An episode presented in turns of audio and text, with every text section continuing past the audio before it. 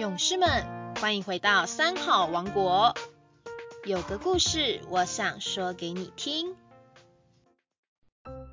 各位亲爱的三好小勇士们好，我是台中市大里区涂城国小刘淑秋校长。今天和大家分享的故事是盲女摔镜。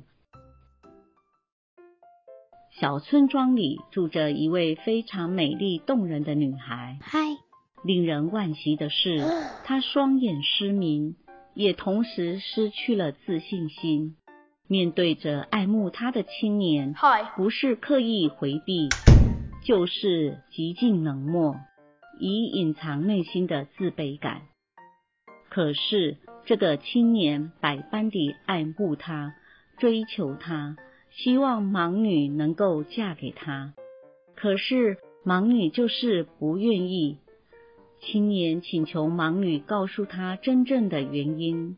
盲女说：“我是一个残废的人，不能增添你的麻烦。”青年听此一说，欣喜。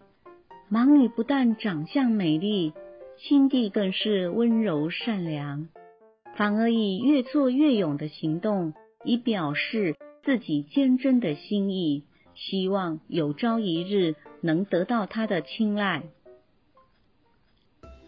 日子一久，盲女终于被青年的真心所感动，于是正式答应青年的追求。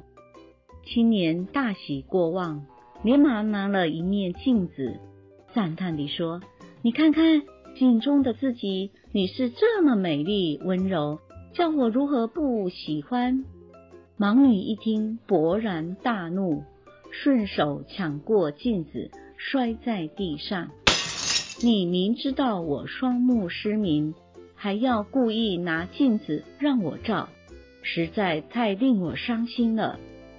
青年顿时手足无措，赶紧解释：我真的非常爱你。因为在我的心中，从来不觉得你是盲人，所以才情不自禁的拿镜子让你照，绝对没有歧视你的意思，请你不要误会。盲女再次被青年的至情所感动，说道：“世界上所有的人都看我是瞎子，只有你不把我当作盲人，你才是真正认识我、爱护我的人啊！”青年的心只专注在美好的恋人，而忘了他的缺点。盲女的心因为误会与冰释，而一时地狱，一时天堂。一句话入耳是令人欢喜，还是叫人生气恼怒？其实不是在于这一句话，而是我们对这句话的诠释，左右了心情的起落。生活里。我们也常常像盲女一样，看不到自己的美好，所以心生狐疑，处处曲解别人的好意。好雪片片不落别处，生命最庄严的景致不在别处，就在我们的方寸之间。